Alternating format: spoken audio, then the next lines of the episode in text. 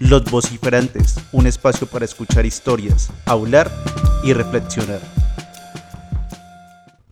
En los vociferantes creemos que todos tenemos una historia que contar. Hoy escucharemos a Ana, una campesina del municipio de Mistrató en Risaralda. Nos contará un poco de su vida, de cómo llegó a este municipio, qué hace, a qué se dedica, sus historias del conflicto armado. Así que escuchemos atentamente a esta campesina de Racamandaca. que vine del Valle hace, a ver, 20, 28 años. Sí, porque, o 29, porque Lady venía entre estado de estómago y Lady cumplió 29 años ahora, el 8 de. La hija de- es la niña, esa vive aquí en Buenos Aires. Entonces, ¿y usted en el Valle en qué, en qué municipio vivía? Viví en un corregimiento en Andinápolis. Pues no, no lo conozco. No, ¿qué conoce usted del Valle? Trujillo. Ah, por Trujillo. Trujillo para arriba sigue Venecia. Pasa uno Venecia y sube a Andinápolis. Son dos pueblitos pequeños. Pero yo me fui de aquí cuando el mari, cuando tuve el, el primer niño, que precisamente hoy está cumpliendo 47 años. Entonces, un- yo tuve como que un problema con el marido, él me pegó y me iban a hacer abrir de él. Usted sabe que los viejitos antiguos eran muy, eran muy jodidos. Entonces mi mamá me dijo que tenía que dejar ese verdugo, porque a ella le dieron mucho, mucho, muy mala vida también. Entonces él, para que yo no me separara de él y no me, no me quedara con el niño, entonces buscó ida para el valle, porque por ahí vivía un hermano mío, mi hermano mayor, y nos fuimos por allá a vivir a trabajar. Por allá me quedé y eh, por allá vine con todos los muchachos con todos, todos, menos la niña, que la niña ya venía guardada. Tuve nueve. Eh, Ese marido mío que, ah, que por ahí apareció otra vez, por ahí está en el, el de un hermano, no me dejaba planificar. Y él decía que el amor que planificaba era, era rebuscador. Pero mire, el, el niño mayor que hoy está cumpliendo 47 años, cuando él me se vino de la, del hogar y me dejó, el niño tenía 11 años. Eso hace que estoy separada de él. Y al año o dos años de separada de él, conocí a este otro desperdigado. De, tenía 24 años, hoy tiene 57. Y vea, por ahí está todavía conmigo. Y él apareció, pero ya no es lo mismo. Hay que cantarle el disco. Ya no es lo mismo, porque él apareció, pero más no para acá por de mí, sino por ahí el de la familia. En ese tiempo la comida rodaba porque eso eran, colgaban los viajados de maíz y frijol. Y mire lo que usted está comiendo. Frijol y plátano, y así nos mantenían a nosotros. Mi mamá en el mercado, para 12 o 15 hijos, llevaba dos o tres libras de arroz. Ah, no se usaba arroz seco, ya se usaba mero, frijoles y, y, y sancocho. Entonces, mire, es que anteriormente, que no había plata y que el gobierno no daba nada, eso la montonera hijos eran así, y todos gordos y, y bien macancanes. Y hoy en día que el gobierno ayuda, todo el mundo planifica y no tiene niñitos, sino uno, dos, hay muchos dos. Y qué miedo tener más hijos. Entonces yo le seguí la corriente de mi mamá y tuve todos esos. Pero mire, tuve tantos hijos y estoy sola. Porque estos no son hijos, son nietos. La, la de las más pequeñas, esta es la monita que usted vio ahí, que creo que ella le habló. Muy bonita ella. Y bueno, esa, ese es el niño de ella más chiquito. Y las, y tengo, son cuatro, todas son bonitas. Yo tuve puras hijas bonitas. La otra es morenita, parecía ese negro, pero es morenita, pero tiene un, un cuerpo, vea. Y tiene también dos hijos.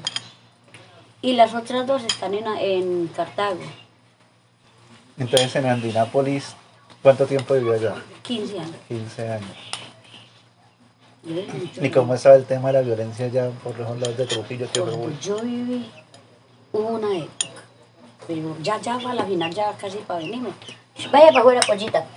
Mm, Cuando ya estuve para venirme, hubo una violencia muy berraca, pero fue los, los paracos contra una, contra una, una, una gente que se estaban se estaban ah, acomodando como en grupo y se hacían pasar por guerrilla. Pero ellos, ellos están extorsionando al, al duro de allá del pueblito, que era un señor muy colaborador. Porque sobre todo, él se yo creo que ustedes lo conocen o lo han oído mentar por la radio, se llama Don Diego Montoya, alias Don Diego. Él me parece que está en los Estados Unidos en la cárcel. Ese señor era una belleza de patrón. Yo trabajé en esas fincas de él. Cuando yo me quedé sin el marido, a mí me llegaba una caja así llena de mercado y ahí llegaba de todo. Y un, y un bono para que fuera y reclamara carne. Carne para, para 15 o 20 días mientras volvía a otra caja. A mí me llegaban cajas con útiles, cajas con, con ropa para los niños estudiar, de Cuenca San Diego. Pero vieron una, una gente, unos sinvergüenzas que eran trabajadores de él, comenzaron, el, el que los patrocinaba era un señor que le decían el mocho, les lo apodaban el mocho, y se, se organizaron y les quitaron las llaves de los carros, bueno, no sé qué. Entonces don Diego tenía mucha gente y eso empezaron a entrar y sacar. Primero, el primero que amarraron y sacaron fue a al mocho, que era el, el capitán de toda esa otra gente. Pero eso los mataban tan impresionante. Eso los rayaban así con cuchilla, las manos. Entonces Y- los trabajadores empezaron a extorsionar a don Diego. Y don Diego les empezó a pistear y los encontró. Claro, y llegaban donde uno, lo, lo amarraban, lo martirizaban y le sacaban información. Y a la otra noche iban del, del otro, porque siempre lo sacaban era de noche. Y a uno, a, un- señor que le amarraron los testículos, se los arrancaron a los tirones. Eso ha sido una violencia muy fuerte. Una vez le dijo el patrón de corte de la finca La Viola, a Pino, yo ya estaba viendo con este negro. Le dijo, oiga, marica, lárguese de, por aquí, Andinápolis. Y parido, que usted también lo van a sacar y lo van a pelar. Yo le dijo, ¿quién sabe a quién irá a ser el que van a sacar, hermano? Porque yo no he hecho nada, yo lo único que hago es formalear. Y yo me fumo mi marihuanita, pero yo, yo no he hecho nada, ni le estoy haciendo daño a nadie. Yo me gano mi platica honradamente. ¿Quién sabe si no es a usted? ¿Y usted me cree que esa noche lo sacaron a él? A Patillas, él le decían Patillas, se llamaba Bernardo. Esa noche lo llevaron y fueron a matarlo a la Zulia. En la Zulia lo dejaron. Se lo llevaron de Andinápolis a la Zulia y ese señor lo... Y mejor dicho, la información que le sacaron fue muy grande porque él por todas partes estos deditos los tenía llenos de chuzones. La cara la tenía toda rayada, los brazos, todo ese señor lo chuzaron por toda parte. Ay, qué miedo. No, ya, ya, no, a comer. Mire, ahí están comiendo platanitos y no pasa nada. Y si se acuestan a dormir, no se van a acostar co- pensando en que, que van a venir a sacarlos de- del carro, de allá del campo, donde sea. Yo me vine de, de Andinápolis para acá porque la pobreza que yo arrastraba era muy horrible. Las camitas mías eran, eran montoncitos de, de ladrillo y cañabravitas atravesadas y ahí le tendía postalitos y, y chiritos viejos a los niños y ahí, ahí los acostaba. Entonces yo me vine para acá, para mi pueblo. Me vine trayéndome de él entró en escaparate porque por eso me vine. Voy a quedar, lo iba a pelar la policía.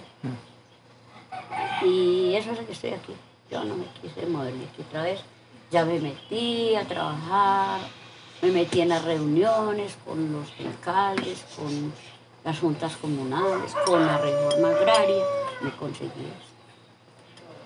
Yo me metí con todo más bien. Yo no, yo tengo más bien es que salir adelante por mis hijos.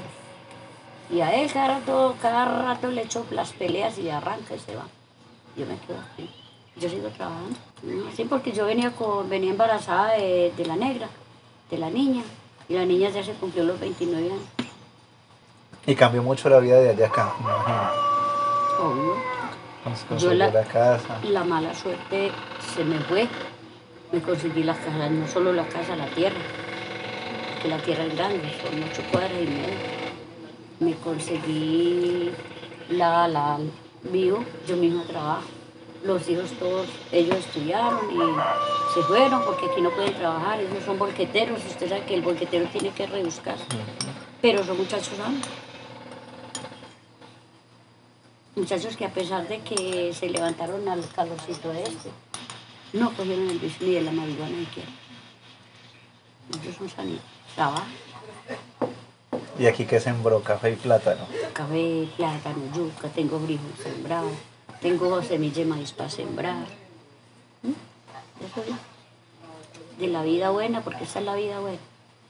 Y con el café, ¿cómo le ha ido con todos los cambios de precios? Pero es que hay que, uno, uno dice, porque si el café sube mil o dos mil pesitos, a usted el ahorro se lo trepan cuatro o cinco mil de más. Pero no le toca que adaptarse, que se va a hacer a los cambios. Pero yo me adapto, yo la final, yo pienso, bueno, pues, hay protestas, hay luchas y todo, pero el gobierno siempre se lleva al campesino por delante. Siempre la ayuda para el campesino es más poquita que, que las ayudas. Mire, mire, yo le voy a decir una cosa. ¿Cuánto gana un senador? Un senador gana un plátano muy bueno. Mientras que uno que yo no me saco un millón en un mes, porque yo no me lo saco acá. Pero ¿qué vamos a hacer? Si para el campesino no hay, no hay esas ayudas, nada. Es mejor aguantarse uno y vivir en santa paz. Poder comer y dormir tranquilo que uno estar en revolución, pero de pronto uno se va, ay, yo estuve en los paros porque yo he sido muy revolucionaria, pero, pero mm, paros mm, calmados, porque un paro de punta, a punta de, de, de bala y garrote y plomo yo no me meto, yo no me quiero morir todavía. No. ¿Y cuáles le tocó? Me tocó los, los que fueron en Remolino y el que hubo en, en el en Cerritos. Que en Cerritos hubo un paro de muchos días. Nosotros estuvimos hasta en Cerritos, en. Pero era un paro guerrillero. Pero no sé de qué sería, de todas No maneras. era yo, guerrillero porque ahí había gente. yo ahí hacía de comer y le repartía a todo el mundo. ver A mí no me, a mí no me allá importa que fuera guerrilla, que fuera otra gente. Pero que, que había un cucho, porque ese cucho después de que pasó ese paro, a los cuatro meses lo pelaron, ahí en el pueblo. Ajá. Y ese cucho era con una ruana que le bajaba casi abajo a, los- a los pies. Y ese calor tan hijo de puta en cerritos y con esa ruana, pues, que le dije yo, man, oiga viejo, ese man, ¿por qué no hay que quitar esa ruana? Dijo, porque no la puede quitar. Yo le, pero ¿por qué? Yo le, pero diga, yo, que anda, cargaba último, seguro me dijo, las "¿Sabe armas". por qué no la puede quitar? Porque debajo de esa ruana tiene tiene, tiene una metra, papá, ahí colgada. Usted no le ve la correa caída, que a veces le veía una correíta, y ahí la tiene colgada. Ese man es un guerrillo, güey, y por eso no se de la quita. maneras yo andaba, yo andaba Y metida en toda alguna esa gente. cosa, y hermano, no es no levantar la ruana, papi, y no sé si no el chorro de candela. Y varios, varios así por el estilo. Varios, varios. Bueno, no fui yo sola la que estuve, fuimos muchos. ¿Y, y les tocaba dormir qué? Ahí en una carpa, un que- cambuche y todo. Imagínate que nos iban a sacar a candela de allá, porque nos iban a sacar a candela. ¿sabes por Ah, qué pero eso era la policía y los del Porque ESMA. los indígenas, con los niños ahí al frente de, de- de Ah, de sí, hicieron una fila de niños, luego una fila de, de- de mujeres embarazadas y luego ya iban las otras muchachas más jóvenes y más atrás iban ya los, los hombres. Pero eso es que los indígenas se las saben todas. Y, y, y esos boina verde, de, de, de soldados de, de esos putas que pues, le pueden dar candela al civil. No, la es que ellos también tienen que ir preparados porque hay veces que, que la gente se Pero sale de control y se alborotan y... Había gente que iba pero armada Y también. sí, y sí iban armados, pero obvio que hay muchos que van armados porque uno no sabe. Y porque uno tiene que llevar un lichigo acá a este lado para dar y el otro que había recibir, uno que ¿sí eso no? no, no le faltaba un bolsito, un bolsito terciado, un bolsito diario terciado acá adelante. Y si le yo man, y entonces ese man dijo en ese bolso, ahí tiene el fierro, que no es sino abrirlo mi hijo y a volver candelas y toca. De todas maneras, yo he estado en esos, en esos paros, pero me ha ido muy Y en bien.